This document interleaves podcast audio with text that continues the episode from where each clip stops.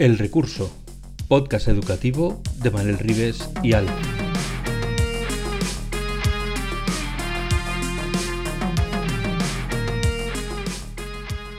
El Recurso es un podcast patrocinado por Golden Mac Edu, Grupo Catwin, tu especialista en soluciones pedagógicas Apple para el sector educativo.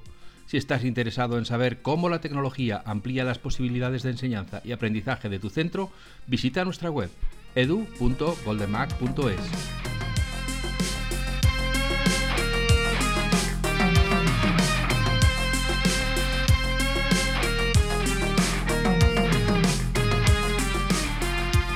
Lorea Martínez con nosotros hoy en nuestro podcast sobre inteligencia socioemocional.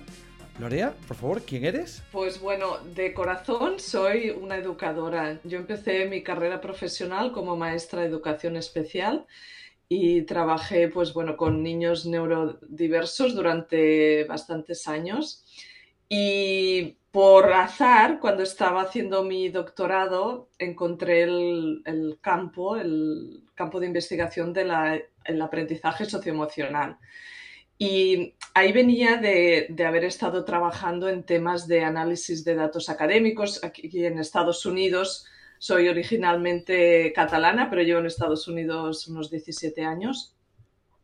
Y en ese momento estaba trabajando, bueno, pues estaba haciendo un proceso de, apoyo a los directores de centro para ver los resultados académicos en las pruebas estandarizadas y cómo los directores podían usar todas esa, todos esos datos para poder apoyar el programa educativo en la escuela. Tú estás trabajando con datos eh, de los exámenes estándares, ¿no? De los, de, los eh, que además en Estados Unidos eh, son muchos y, y, además significa mucho en la vida del estudiante. ¿Hasta qué medida esos exámenes van en dirección contraria a lo que debería ser un aprendizaje socioemocional? Las pruebas estandarizadas se usan para ver si realmente las escuelas están apoyando a los estudiantes a aprender ciertas ciertos estándares académicos, ¿no? Para garantizar que los estudiantes, cuando acaban su escolarización obligatoria, puedan saber todas esas cosas. El problema que tenemos es que cuando hay una priorización de esos estándares y vemos la pedagogía realmente conectada a esas pruebas estandarizadas sin ver qué hay más allá, es decir, a ver el, niño y la niña, el joven en su globalidad, nos estamos perdiendo una parte. Y de esa manera es como llegué al aprendizaje socioemocional. Cuando me tuve que plantear qué quería estudiar para mi tesis doctoral, dije, no, aquí hay una serie de habilidades que nos estamos perdiendo. Este enfoque en estas pruebas estandarizadas hace que perdamos un poco el norte y no veamos qué necesita el niño o la niña para realmente poder tener un aprendizaje significativo. Entonces empecé, empecé a hacer investigación, a buscar qué, qué, qué, son estas habilidades y así es como llegué al, al, campo del aprendizaje socioemocional. Claro, en aquel momento, 2005-2006, no estaba tan generalizado como es hoy al menos aquí en Estados Unidos donde yo estoy, es un trabajo que la mayoría de maestros, aunque no lo hagan, conocen de lo que se trata, pero en aquel momento no se conocía. Entonces, en, en esa investigación observé y trabajé con docentes durante dos años para ver cómo su práctica pedagógica cambiaba a medida que implementaban un programa de aprendizaje socioemocional. Entonces fue un proceso fascinante a nivel, a nivel de investigación porque me di cuenta del potencial que tiene este trabajo, no solo a nivel de los resultados para los estudiantes, sino también cómo el docente se transforma a partir de este trabajo lo has explicado maravillosamente bien. Yo creo que habría que ponerlo ya de primero, de prefacio de cualquier libro que trabaja sobre este tema. Dicho de una forma, en dos líneas. Si tú desarrollas un aprendizaje socioemocional hacia ti mismo, porque entiendo que los profes también tenemos que hacerlo, y hacia el alumnado, incluso a nivel cognitivo sale ganando. Absolutamente. Es decir, la, investigación que se ha hecho eh, analizando qué pasa cuando las escuelas hacen este trabajo de forma sistemática es que esas pruebas estandarizadas de las que hablábamos, su resultado mejora. ¿Por qué? Porque el maestro cuando adopta estos principios y estas prácticas es un docente más, más eficiente, más eficaz, más compasivo, puede entender la perspectiva del alumno de forma más humana, digamos, y crea un ambiente en el aula que favorece el aprendizaje.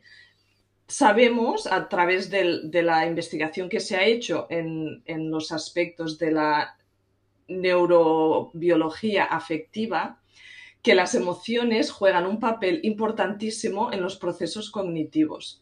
Es decir, nuestro, nuestro procesamiento emocional y nuestro procesamiento cognitivo no son dos cosas separadas. Funcionan de forma integral en nuestro cerebro. Eso tiene unas implicaciones muy grandes para los procesos de enseñanza y aprendizaje, porque cuando yo estudié en la universidad, cuando me estaba preparando para ser maestra de educación especial, eso no, todavía no lo sabíamos, ¿no?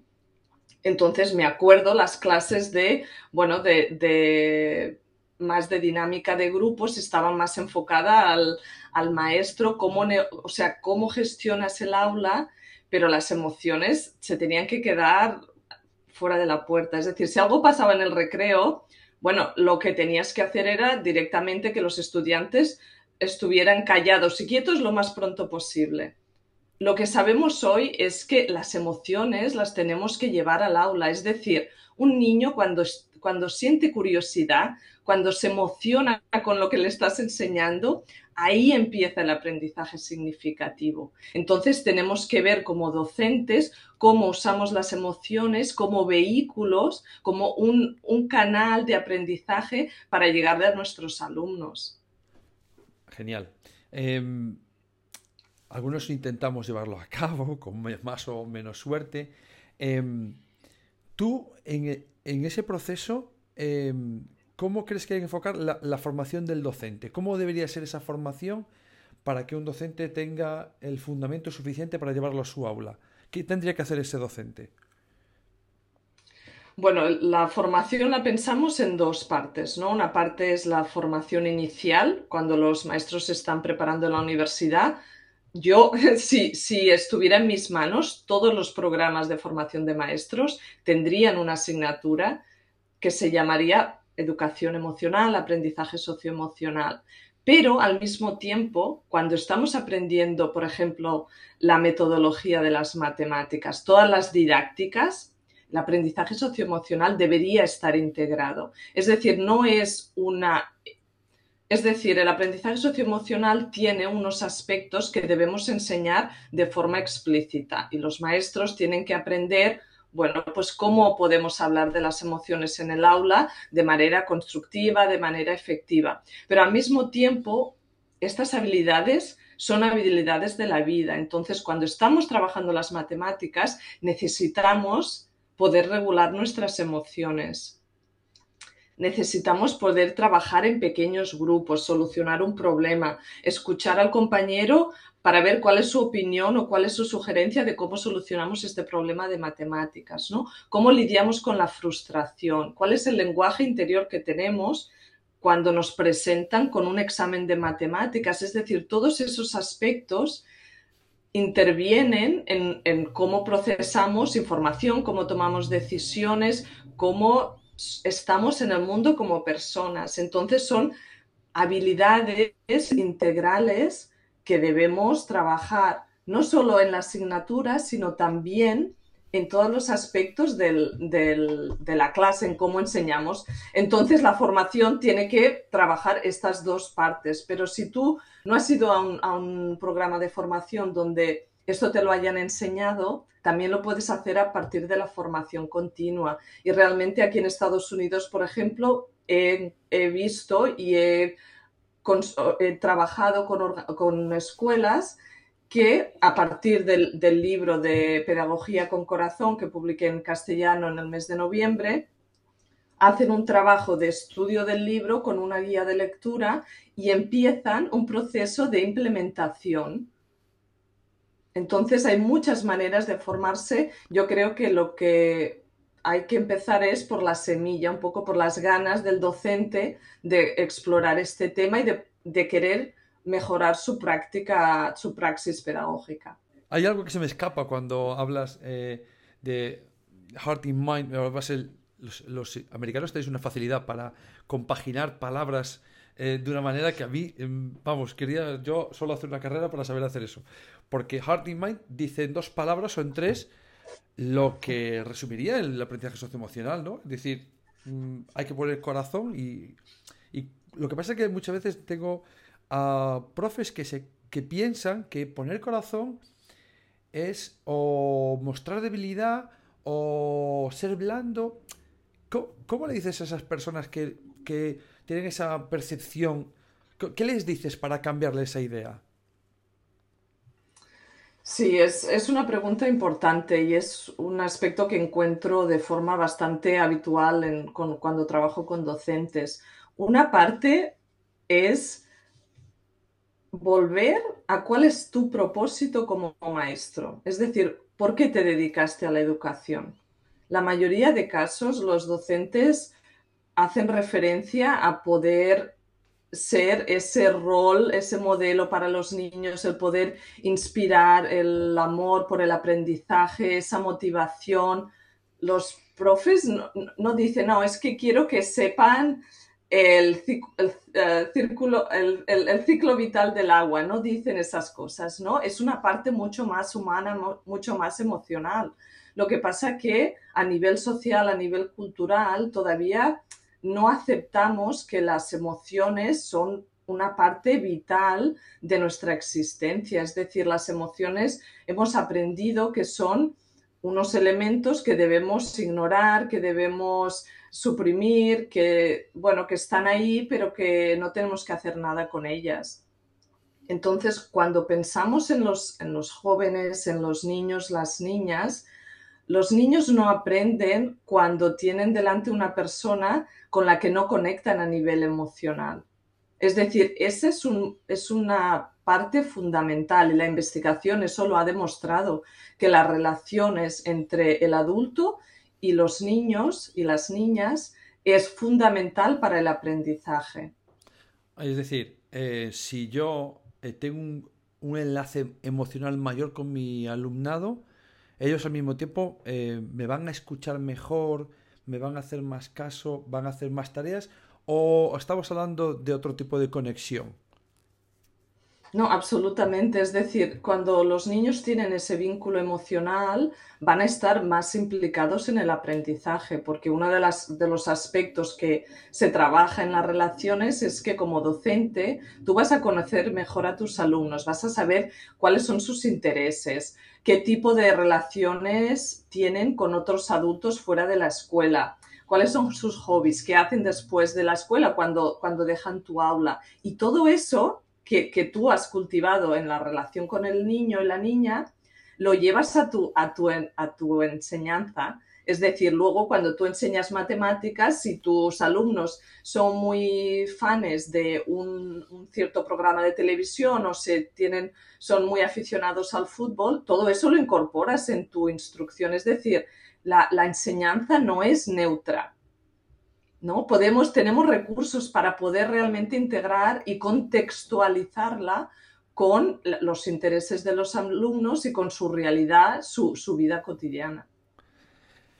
Esto es todo un compendio de lo que tenemos que estar ah, tomando apuntes. Si fuera alumno de universidad estaría tomando apuntes seguido para lo que tendría que, hacer.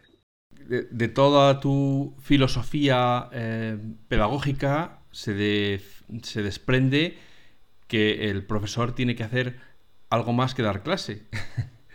que no se trata de venir y, enseñar o, contar lo que uno sabe a los niños, sino reconocerse eh, humano y al mismo tiempo reconocer que tiene desde delante seres humanos con, sus propias historias, sus propios pasados, sus propias mochilas. he estado leyendo también en tu, en tu libro sobre los traumas y la gestión de los traumas, etc.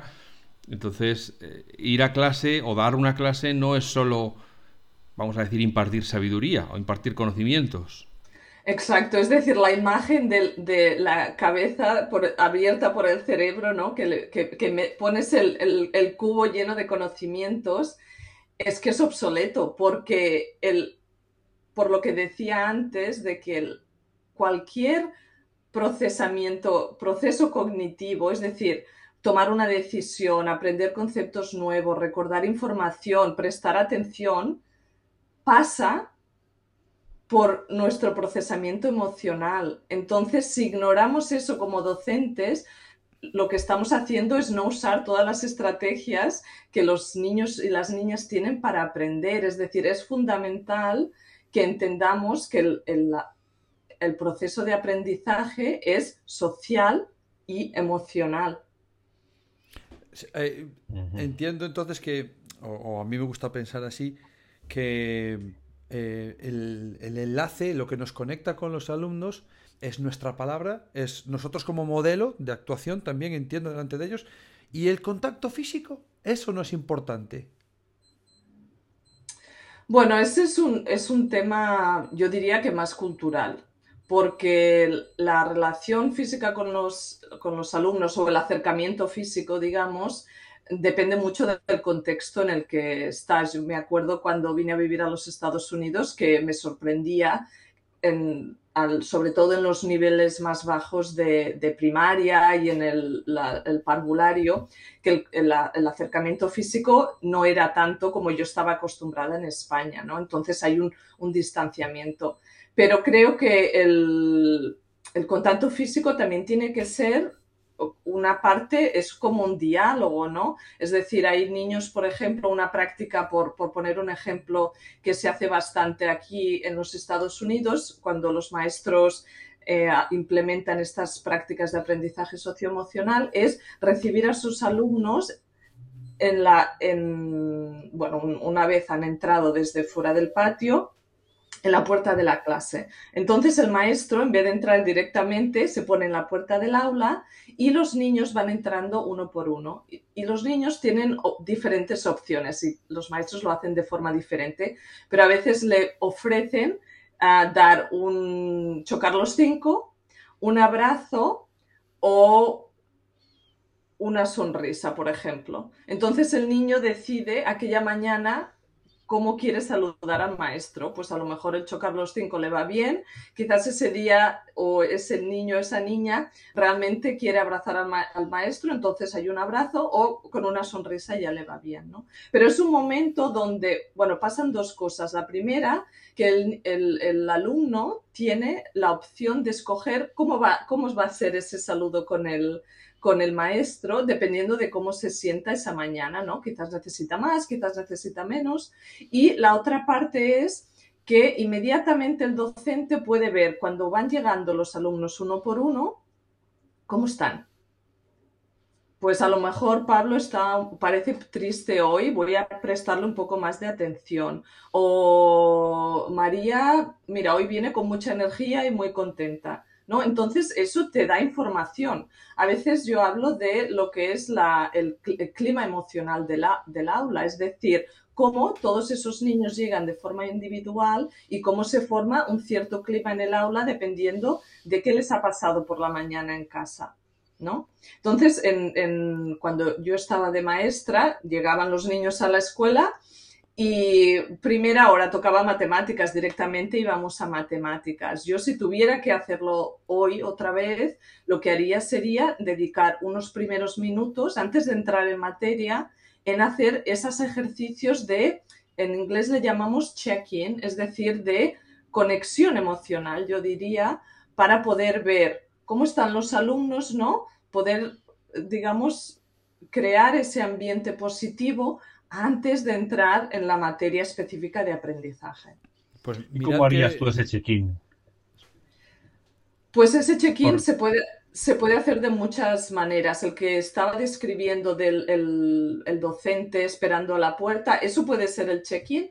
Ah, si es más formal, digamos, se puede, puedes poner a los niños en un círculo, lo que quizás en España se conoce más como la tutoría, y se hace, puede ser una actividad de reconocimiento de, cómo se sienten los alumnos emocionalmente. Pero no hace falta que lleve mucho tiempo. Por ejemplo, una actividad que yo hago con los docentes es eh, poner mm, vasos de plástico numerados del 1 al 10, con unos palitos de madera donde está el nombre del niño. Cada niño tiene su nombre. Entonces, a medida que los niños van entrando en el aula, cogen el palito y ponen del 1 al 10. Pues el 1 siendo hoy estoy teniendo un día de perros, por decirlo planamente, y el 10 mi día va genial, hoy me siento feliz, contento, estoy súper bien. Entonces los niños ponen ahí el palito donde se sienten. ¿Qué pasa? Que el docente inmediatamente tú tienes un resumen de tu clase. ¿Cómo está emocionalmente mi clase hoy?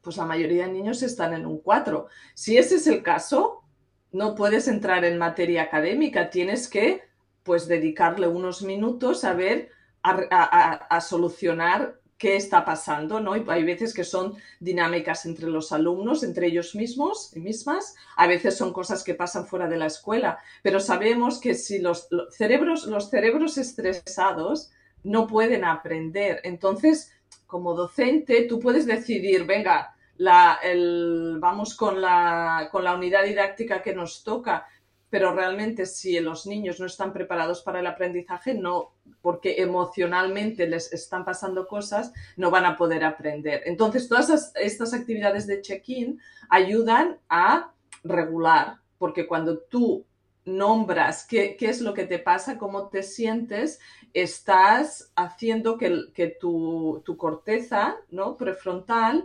esté activa en ese proceso y ese, e, ese ejercicio te ayuda a regular las propias emociones.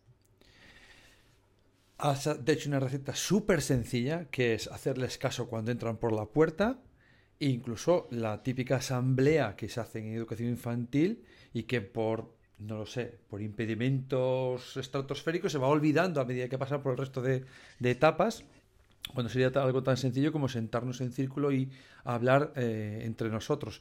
Te diré que yo llevo saludando a mis nanos desde hace seis años a cada uno con un saludo que ellos deciden. Y ellos me saludan todos los días con su saludo y es de las cosas más bonitas que puede llevarse un maestro, que tengas a un niño de, como el año pasado que tenía los niños, los tuve cinco años, y que él te pida el saludo. Es de lo más bonito que le puede pasar a un maestro. Es, profe, salúdame, que acabo de llegar y quiero que me saludes. Es precioso, es una experiencia vital de lo más bonito. Lo que yo eh, estaba pensando ahora, porque hay un capítulo tuyo o una, parte de un capítulo que habla de, cuando es online, cuando es eh, un, aula eh, en Internet. ¿Cómo haces esa conexión? Un aula virtual. ¿Cómo haces esa conexión con los... Porque te falta seguramente mm, mucho lenguaje corporal, mucha, muchas cosas ahí. ¿Cómo lo puedes solventar? Sí, el, espacio virtual es diferente. Nos comportamos de manera diferente cuando no estamos físicamente con otras personas en el mismo espacio, pero eso no quita que podamos tener esa conexión emocional. Es decir, yo creo que si hemos aprendido algo de la pandemia es que podemos trabajar de forma colaborativa en equipos de forma muy productiva y efectiva a través de las nuevas tecnologías.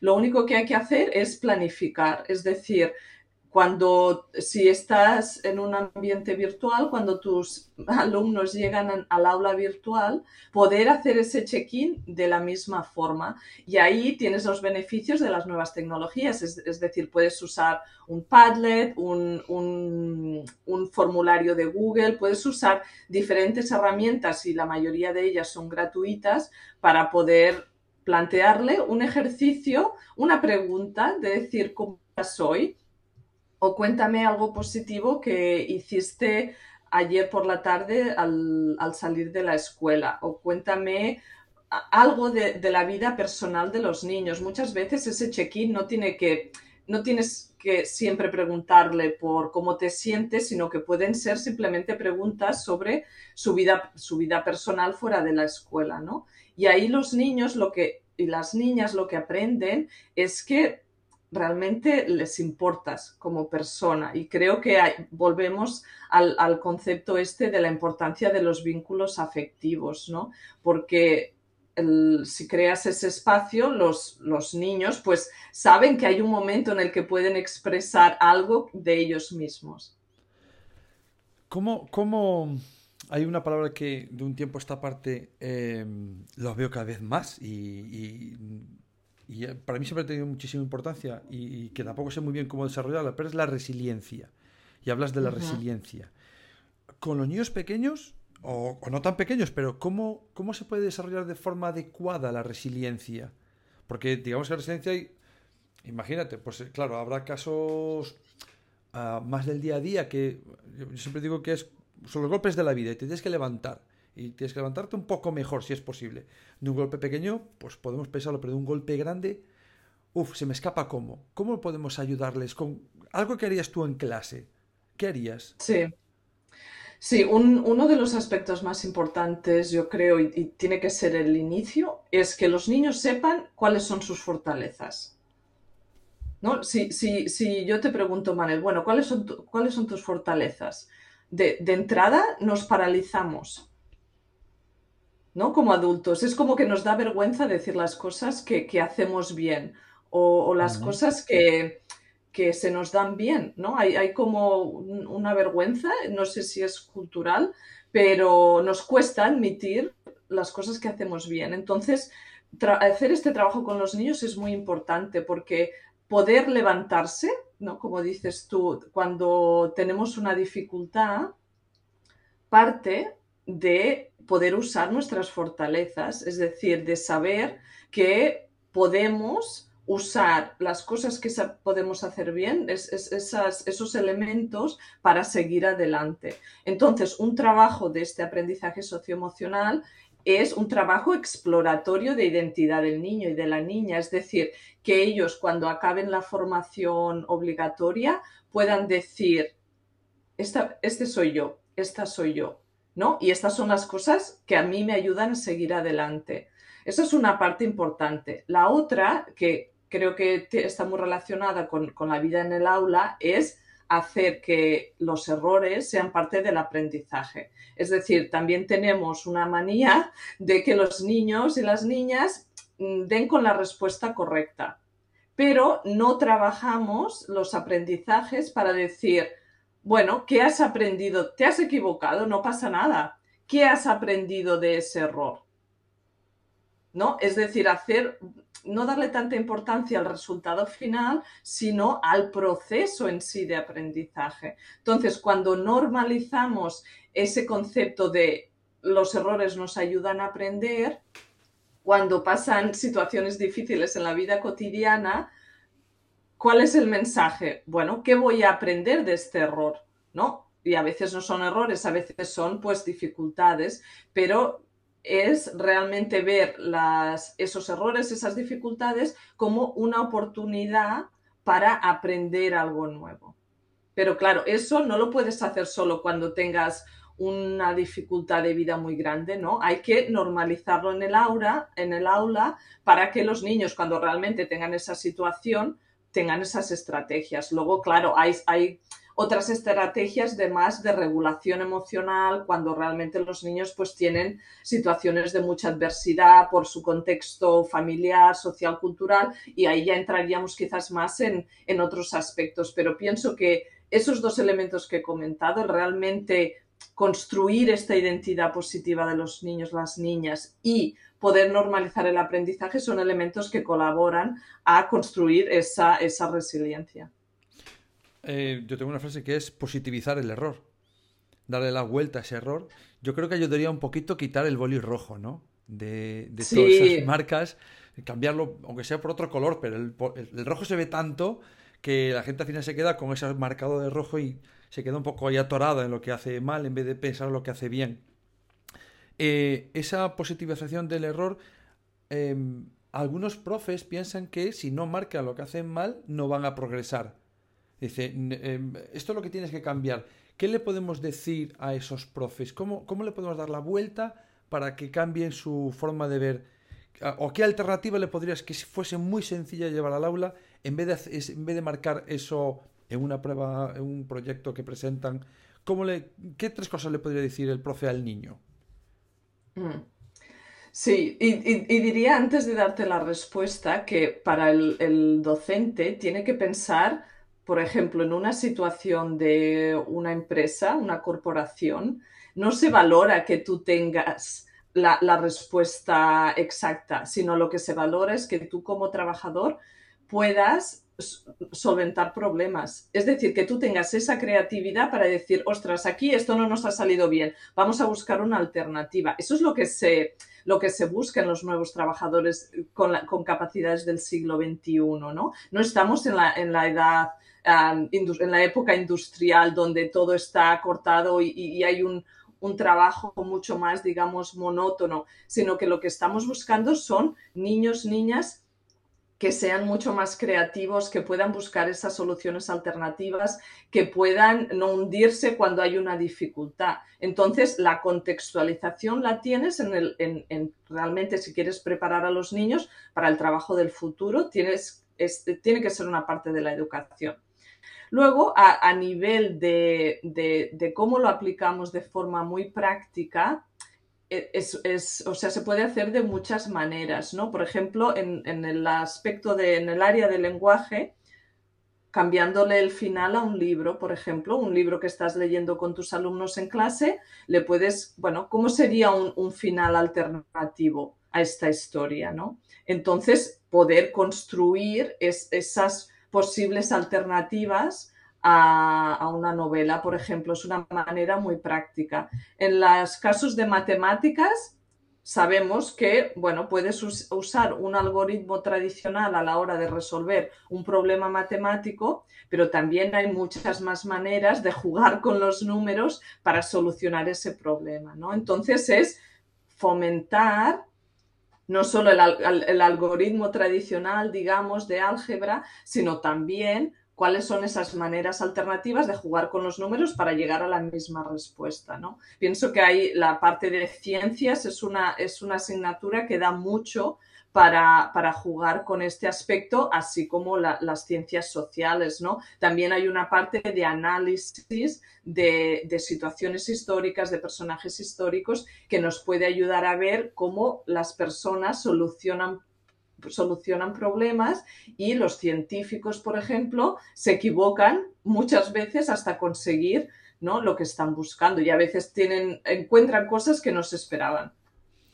Em, es que en realidad el, mundo fuera de las aulas eh, trabaja muchísimo por ensayo-error, viendo si las cosas funcionan o no y, y el hecho de que funcionan es porque han conseguido tantas iteraciones eliminando errores en, el proceso hasta que dan con la respuesta correcta o la más cercana a lo que necesitan. Yo lo veo así. Lo que pasa es que sé que hay muchos profes que les cuesta mucho cambiar su paradigma, su forma de trabajo a, esta forma de, trabajar en la que no se les pide tanto llegar a una nota, que es el gran problema que tenemos, por ejemplo, en España, que ya se, conoces el ejemplo español, entonces la nota, el examen. Eh, pero sé que en Estados Unidos también hay Em, mucha presión para que los, jóvenes alcancen un nivel para poder acceder, por ejemplo, a la universidad. Eh, ¿Les está ayudando? Eh, ¿Tienes alguna mm, validación o alguna prueba que se haya realizado para confirmar que este bagaje socioemocional les ha ayudado a superar mejor esas barreras? Sí, la, investigación en aprendizaje socioemocional es determinante en el sentido de que prueba que los resultados académicos mejoran cuando los centros educativos implementan y hacen este trabajo de manera planificada y sistemática. Y no solo, digamos, apoya al alumno a mejorar ese resultado en el examen, sino que, como decía, estas son habilidades de vida. Entonces, ayuda a tener esa mentalidad de crecimiento, de poder saber que si tú te esfuerzas, que, que si hay un problema, hay una alternativa, ¿no? Eso nos sirve para, bueno, pues para luego salir al mundo real y poder enfrentar las dificultades con más herramientas. Es decir, la, vida real está llena de, decepciones, de que se te rompe el corazón, de que ah, quizás no, encuentras lo que buscas, ¿no? De quizás de falta de propósito. Y tenemos que ayudar a nuestros, a nuestros alumnos y a nuestras alumnas a que desarrollen esas herramientas, ¿no? Si piensas desde el punto de vista de los padres, claro, todos los padres, las madres, queremos que nuestros hijos pues tengan un buen trabajo, una buena educación, pero al final del día lo que queremos es que, sean felices, ¿no? Que, puedan tener una vida, que se sientan completos, completas, que tengan eh, eh, una vida feliz en definitiva. Pero ahí no es donde ponemos el, énfasis cuando estamos mirando la educación. Entonces, es contradictorio, ¿no? Lo que realmente queremos y, cómo, y, las cosas que ponemos, cómo aplicamos para, desarrollar esos objetivos al final. Em, una de las cosas que más me ha llamado la atención de tu libro, que lo vamos a decir para que la gente lo sepa, que lo pueda comprar, que se llama Pedagogía con Corazón, aunque yo me gusta más el inglés Hard in Mind, la verdad es que me parece empaca mejor. Es que aunas la parte pedagógica con la parte socioemocional. Em, es, ¿Se podría hacer solo, o crees que sería suficiente hacer una instrucción explícita? en España sabes que utilizamos la palabra instrucción, vamos a decirlo enseñanza, enseñanza explícita del aprendizaje socioemocional para que tenga efecto en los pequeños en las pequeñas, o es indispensable que también en la parte pedagógica metamos? Es decir, ¿podría ir una sin la otra? Para maximizar los beneficios del trabajo tienes que hacer las dos cosas. Es decir, hay, porque sus objetivos son diferentes. Es decir, la parte explícita de enseñanza lo que le permite al docente es que los alumnos puedan saber de entrada, ¿por qué tenemos que aprender estas cosas? ¿no? Es decir, una de las cosas más, más bonitas que yo he visto en este trabajo es cuando los niños y las niñas aprenden cómo funciona su cerebro. Y luego se dan, entonces entienden por qué cuando están enfadados quieren ir a pegarle al compañero que les ha hecho algo, ¿no? ¿Por qué tienen esa inercia, esa, esa llamada a tener una respuesta. Claro, cuando tú eso lo entiendes a, nivel, a nivel neurobiológico, pero a un nivel elemental, ¿no? Que, un niño o una niña lo pueda entender, te cambia la perspectiva, porque entonces puedes estar mucho más en control de, ti misma. entonces, esa es una parte, ¿no? La parte de instrucción explícita es importante lo que también yo he visto es que los docentes, a medida que hacen este trabajo, empiezan a darse cuenta de todas las oportunidades que hay de reforzar, de, de, que los alumnos practiquen estas habilidades en las otras asignaturas. Es decir, claro que tenemos la clase de lengua, donde aprendemos a leer, a escribir, a analizar textos, pero leemos en todas las otras asignaturas, ¿no? O también aprendemos matemáticas explícitamente en la clase de matemáticas, pero cuando estamos estudiando ciencias, ahí hacemos matemáticas, ¿no? Entonces, con el aprendizaje socioemocional es, es lo mismo, es decir, lo aprendemos explícitamente durante nuestra hora de tutoría o el espacio que se crea en la escuela, pero al mismo tiempo lo que hacemos es ofrecerle a los, a los alumnos y las alumnas muchas oportunidades de práctica y de reflexión sobre cómo ponen estas habilidades en práctica, ¿no? Creo que una parte importante es ser explícito sobre qué están aprendiendo los alumnos y cuándo necesitan poner esas habilidades en práctica, ¿no? Porque eso realmente es cuando llegas a una edad adulto con, con muchos más conocimientos y con muchas más estrategias. Hay, hay en este... Alfonso, que estoy monopolizando yo el diálogo. Yo eh, iba a decir que, claro, estamos formando a una nueva generación de... de bueno, una nueva generación, punto, eh, que va a conocer esas herramientas, pero están siendo enseñados por toda una generación de maestros, maestras, educadores, que han llegado ahí pensando, vamos a decir también generalizando, sin saber que eso existía. Así que eh, en algún momento a lo mejor hasta el, alumno es el maestro, porque acaban ellos entendiendo mejor sus propias reacciones que el que les tiene que enseñar. Desde mi punto de vista, el alumno siempre es el maestro. Es decir, esta idea de, de que los procesos de aprendizaje de, los procesos de enseñanza y aprendizaje son unidireccionales, creo que es obsoleta. Es decir, los, los, niños, las niñas tienen una influencian al maestro. Es decir, si tú como maestro has estado en el aula muchos años y no te has llevado nada, no, tus alumnos no te, no te han enseñado nada, es porque no estabas escuchando realmente, ¿no? Porque los, los o sea, yo como, como maestra aprendí tantas cosas de mis alumnos, ahora trabajo más con, con adultos, pero pensando en mis alumnos adultos, cada interacción que tienes con una persona es una oportunidad de aprendizaje, ¿no? Lo que pasa es que no siempre estamos atentos para poder ver qué es lo que hay que aprender en esa interacción.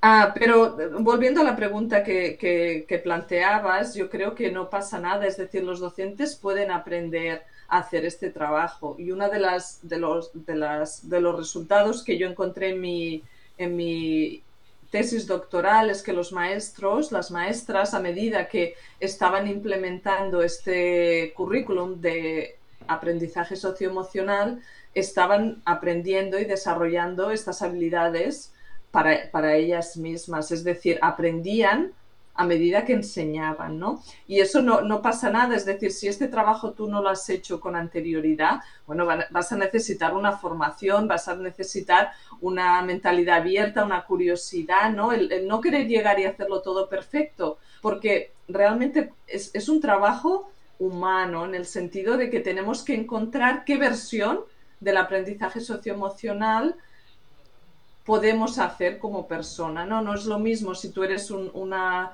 una mujer que un hombre, ¿no? Dependiendo de los niños que tú tengas delante, hay, hay condicionantes sociales y emocionales que van a diferenciar cómo nos presentamos dentro del aula. Entonces tienes que encontrar, como yo le digo, cuál es tu voz dentro del, trabajo del aprendizaje socioemocional.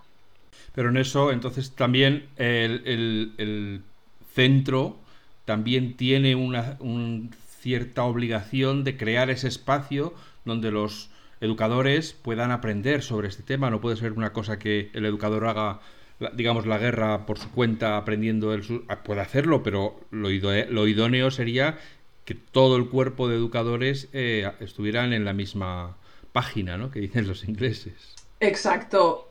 Es decir, un docente lo puede, puede hacer este trabajo en su aula y chapó por ese docente, ¿no? Vamos a, intentar que ese docente tenga recursos, tenga ideas, se sienta apoyado. Pero claro, idealmente este es un trabajo que se hace a nivel de centro y si tienes un, grupo de docentes que están involucrados, que están motivados, pueden hacer este trabajo, ¿no? Y además pueden compartir. Mira, yo hice esta, intenté hacer esta mm, esta unidad didáctica me ha ido así o esto me encontré o sabes lo que me dijo este alumno, cómo lo gestionamos, ¿no? Entonces puede haber un proceso muy bonito de hacer este trabajo de forma colaborativa y de, y de, y de cooperar y colaborar para poder mejorar como centro, ¿no? Yo, me, yo me llevo muchas cosas de esta, de esta charla, pero mm, yo estoy por la parte de atrás, en la zona límbica, ya estaba pensando en qué voy a poner en mi lápida. Cuando me muera, que pongan, estaba en la escuela y fue capaz de escuchar. Yo, si me dice que eso ya me muero de alegría. Es lo más bonito que le puedes decir a un profe, que eras que estaba escuchando en clase. ¿Crees que hablamos demasiado en clase los profes? Sí. me ha gustado la respuesta larga. Sí, vale. Sí, y, te, y, te, lo contesto por dos cosas. Primero, porque el cerebro no presta atención a cosas que no nos interesan. Entonces, ¿qué pasa? Que cuando algo no nos interesa, el, lo que hace el cerebro es no gastar energía. Es decir, minimiza, entonces no prestamos atención. Si hay un tema que nos interesa, bueno, ahí nos metemos, estamos motivadas, queremos aprender, pedimos más trabajo al maestro. Eh, todos hemos tenido alumnos, alumnas en nuestras aulas que había un tema que es que realmente les interesaba, les motivaba, querían más. Eso es lo que tenemos que trabajar. ¿no? Pero cuando los temas no nos interesan, pues el cerebro, pues, shut down. Desconecta. Desconecta, exacto.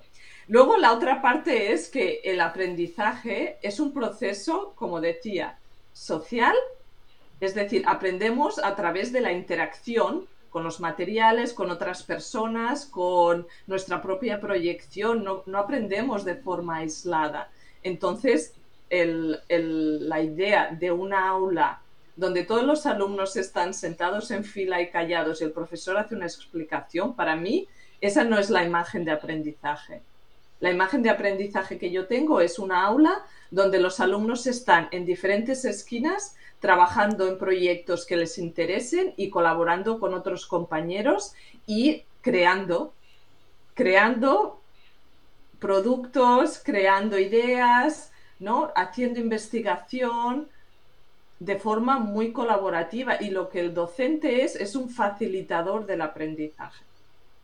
El docente está ahí para poder decir, ah, mira, has pensado, mira, aquí tienes unos recursos, eh, quizás tienes que añadir unos pasos más a tu proceso, te falta esto, has pensado lo otro, pero realmente eh, es, tiene que es un proceso social. ¿O todos los grupos trabajan sobre el mismo tema, eh, pero en diferentes enfoques, o, cada uno busca su enfoque para que luego todo se ponga en común y, y salga un único producto? Es que es lo que me, como persona que solo lo ve desde fuera, me gustaría saber si puedes trabajar varias unidades al mismo tiempo, de manera que la que le interesa a un grupo están ellos muy motivados, pero a los que no les interesa les pones otra cosa que también les motive, o todos están trabajando el mismo tema y cada uno busca el enfoque que les motive. Pues lo puedes hacer de diferentes formas. Y realmente lo que estamos hablando es el aprendizaje por proyectos, es uno de los ejemplos, ¿no?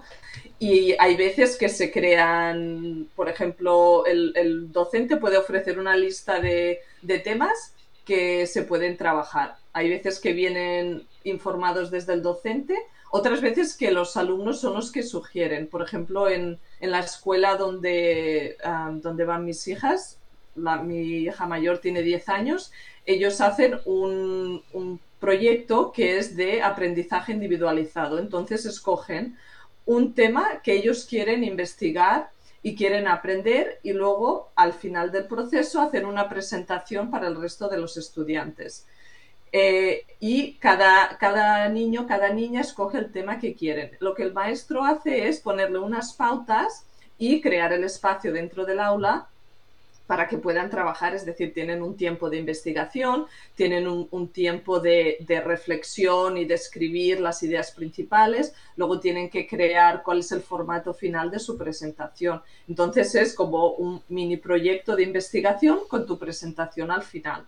La presentación son 15 minutos, están usando PowerPoint, ¿no? Tiene una presentación digital, hay alumnos que llevan aspectos manipulativos dentro de su proyecto entonces ese es un tiempo donde el alumno, la alumna escoge un tema, pero hay otras veces que se hace de forma conjunta y que diferentes tres o cuatro alumnos están trabajando sobre un aspecto un aspecto diferente. Depende cómo se organice, pero al final lo que estamos priorizando es ese aprendizaje colaborativo y también la, transversalidad de, los, de la enseñanza, ¿no? Que esos niños y niñas están usando el lenguaje, las matemáticas, los aspectos sociales y emocionales, su capacidad de presentación, de liderazgo. Es decir, en estos proyectos hay muchas habilidades que se ponen en práctica y el docente, como decía, está ahí para facilitar ese proceso.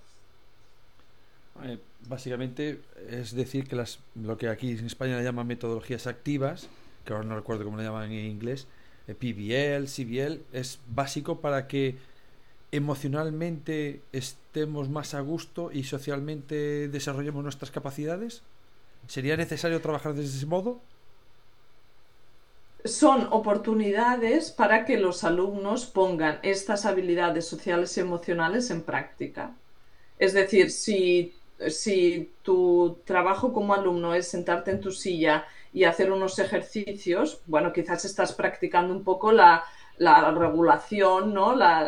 todas esas habilidades de regulación emocional y de comportamiento pero es cuando tienes que trabajar con otras personas y negociar ¿no? los conflictos y todo lo que pasa que realmente estás creando una situación donde los alumnos y las alumnas pueden realmente practicar esas habilidades. Y el docente que está haciendo esa enseñanza, cuando llega el momento de hacer la tutoría, puede hacer una reflexión de cómo se está avanzando o cuáles son sus observaciones sobre la implementación de estas habilidades por parte de los alumnos. Bueno, vamos a ir terminando porque ya, llevamos una hora aquí dándole. Em, hablas de cuatro condiciones fundamentales que se tienen que dar para que la gente sepa de qué estamos hablando. ¿Cuáles son esas condiciones? Así a dos palabras. ¿Cuáles serían? Bueno, cuatro, que son cuatro condiciones. te dejamos cuatro palabras, sí. Sí, cuatro palabras. Bueno, hay, es decir, por, por, ponerle un poco de contexto a estas cuatro condiciones, cuando estamos haciendo este trabajo de aprendizaje socioemocional, no solo es la enseñanza y la práctica, todo lo que hemos estado hablando hasta este momento es importante, pero al, al, final del día el aprendizaje socioemocional es buena pedagogía. Entonces, a partir de esa idea, lo que hacemos es ver cuáles son las condiciones sociales y emocionales de aprendizaje que estamos estableciendo en el aula. Entonces, tiene que ver con aspectos que hemos comentado hasta ahora mismo, es decir, cómo se sienten los alumnos en el aula, si tienen los apoyos necesarios para realmente poder no solo hacer ese aprendizaje académico, sino desarrollar su identidad, su potencial,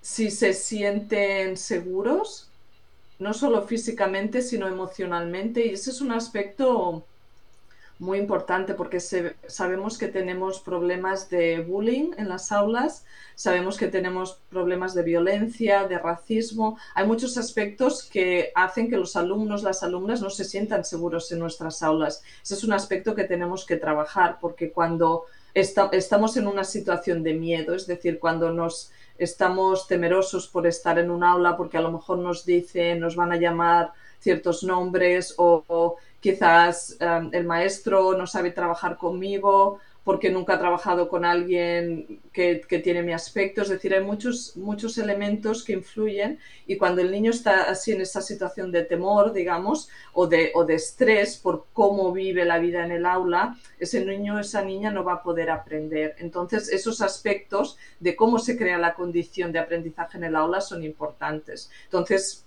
por, por resumir, es ese nivel de apoyo, si el, niño se siente que el conocimiento, los aprendizajes son significativos y luego todo el tema de, la seguridad emocional, psicológica y, física que los niños tienen que tener para poder desarrollarse.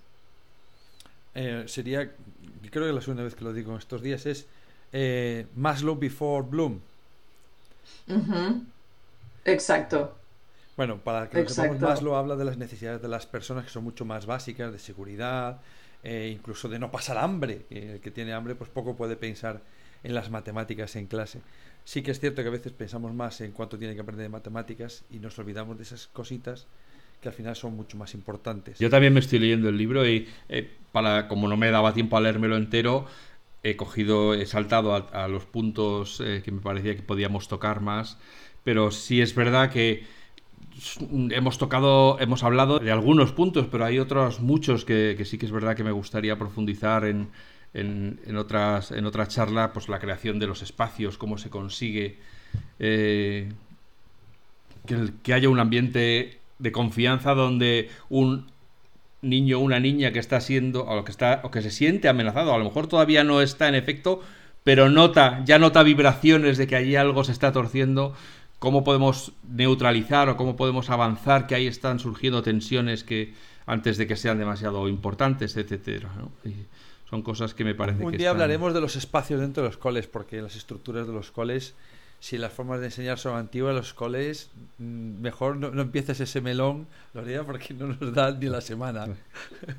Es, cierto, y es, bueno, y el espacio condiciona mucho, ¿no? Esto lo vemos en, bueno, yo vivo en, Silicon Valley, en, el Valle de Silicon, y lo puedes ver en cómo las corporaciones de tecnología organizan los espacios de trabajo para, bueno, claro, con, con, el, con la idea de fomentar la productividad, pero impacta, ¿no? Porque si tú estás en un espacio mucho más que, que la tendencia es a la colaboración, pues vas a colaborar. Si tú estás en un espacio aislado individual, pues esas, esas oportunidades de, conexión y de relación no se dan. Entonces es un tipo de trabajo diferente. Sí, yo que tengo mucha relación con el mundo de, las oficinas, eh, especialmente después de la pandemia, se está, la tendencia es a crear distintas zonas para que se pueda trabajar de distintas maneras según el proyecto y según la apetencia de cada uno. A lo mejor para cuando te estás documentando no tienes que estar en tu mesa mirando a un panel, sino que puedes irte a un sofá al lado de la ventana porque vas a estar leyendo tranquilamente, ¿no? O, para una reunión informal de cómo se plantea un proyecto, pues prefieres que estés estar en círculo en vez de estar cada uno en su en una mesa de reunión o encerrado en una sala. Sí. Bueno. Una, una de mis de mis favoritas es el, bueno, en inglés le llamamos walk and talk, hablar y caminar. Y hay veces cuando depende del tipo de reunión que tenga, digo, no, no, no lo vamos a hacer en Zoom, la vamos a hacer teléfono tradicional y me pongo los auriculares y salgo a caminar. Entonces, el, el, tipo de... Es que además está demostrado por la investigación, cuando tú estás de pie y en movimiento, tienes mucho más oxígeno que te llega al cerebro. Entonces, para la creatividad, ese movimiento es beneficioso. Entonces, si tú estás teniendo una, sesión de brainstorming, por ejemplo, o estás hablando de diferentes ideas, el hecho de caminar ah, te puede ayudar a, que surjan más ideas. Por eso los niños les obligamos a estar cinco horas sentados sin moverse. Para que y además, no, no, y además para que se queden sin oxígeno. Los, castigamos sin recreo. Cuando se portan mal. Tú imagínate, es decir, eso es completamente contraproducente. Si acaso ese niño que se está portando mal es el que más necesita ir a correr y a desgallitarse ahí en el, recreo, no, no. Si le quitas eso, le estás quitando lo que necesita realmente. En realidad vamos a enseñarle a los niños a que trabajen como luego van a tener que trabajar en las empresas. Van a empezar a trabajar en la escuela como luego van a tener que trabajar en las empresas, que es por proyectos, eh, colaborando, investigando por su cuenta para traer las cosas a la mesa y discutirlas, etcétera. Que son esas habilidades del siglo XXI que... E, esa es la idea y, un día hablaremos contigo de esos espacios. Me parece muy interesante pensar eh, cómo podemos adaptar los colegios que ya están, porque evidentemente por, por mala suerte no los podemos tirar abajo y hacer uno nuevo. ¿Cómo podemos readaptar esos coles para tener en cuenta todo esto que estás contando, eh, estas zonas para poder desarrollar nuestras habilidades, para, para seguramente habrá unas zonas donde alguien que se encuentra un poco fuera de punto que pueda desahogarse de alguna manera sin que, sin, que sea un problema para él que nunca pensamos estas personas que tienen esa necesidad y que se está detectando estoy a punto de saltar y me tengo que aguantar cuatro horas más sentado escuchando al profe no, lo haríamos ningún adulto pero se lo pedimos a niños de 10 años Sí, y aquí ha, habido, por ponerte un ejemplo, actividades donde, el, sobre todo en la secundaria, el director, la directora o, los docentes han seguido el horario de un alumno durante un día. Y eso les, bueno, es como una, una parte de empatía y a partir de ahí han hecho modificaciones en su horario escolar, en el horario del centro. Allí en, en España es más difícil porque está mucho más condicionado por las regulaciones ah, de las comunidades autónomas, ¿no? De cuál es el horario escolar en la escuela pública, no puedes hacer estos cambios. Aquí sí que tienes más libertad. Pero imagínate si desde el punto de vista adulto tú no puedes hacer eso, ¿cómo se lo estás pidiendo a un adolescente que, pueda aguantar todo toda esa, ese movimiento? Entonces, ha habido cambios al nivel de, de las estructuras escolares para, para que sea mucho más sostenible y ahora en vez de tener cuatro o seis asignaturas al día, lo que hacen es tener una asignatura, pero un bloque mucho más grande de tiempo y luego a lo mejor solo tienen dos al día, ¿no? Para poder que el trabajo sea también más significativo, más, más profundizado. Pero bueno, me, dejo de enrollar que me tengo que ir. una, última cosa, antes de que te vayas. Eh, pero es que yo no sé si en Estados Unidos será distinto, pero aquí en Europa y especialmente en España, a pesar de todas las horas que están los niños en clase, prácticamente nunca se acaba el programa. Siempre la, materia que hay que dar es más necesitaría más horas de las que se dan. Entonces, claro, todo esto es como una especie de contradicción en los términos de sí. Hombre, encima que no nos da tiempo, vamos a estar aquí dedicando a que el niño cuente cómo se siente y que se vaya a dar dos cabezazos contra la pared y que y entonces que, que nos acaba el curso y no hemos pasado el primer tema. Es una, una, de las cosas que no sé si en Estados Unidos también pasa, eh, que, los, que los programas no se acaban. Sí, aquí también, ahí, aquí también, pasa y, lo que, y desde el trabajo que yo hago lo que hablamos es que es una falsa dicotomía. Es decir, que cuando tú estás enseñando la asignatura pero no dedicas ningún tiempo a los aspectos sociales emocionales, tus alumnos no van a aprender bien. Entonces tienes que hacerlo en tándem. Tienes que hacerlo en tándem. Bueno, Lorea. Buen resumen. Hay que hacerlo en tándem. Muchas gracias, Lorea. De volveré nada. a llamarte. Volveré, volveremos vale. a llamarte. sí. Gracias.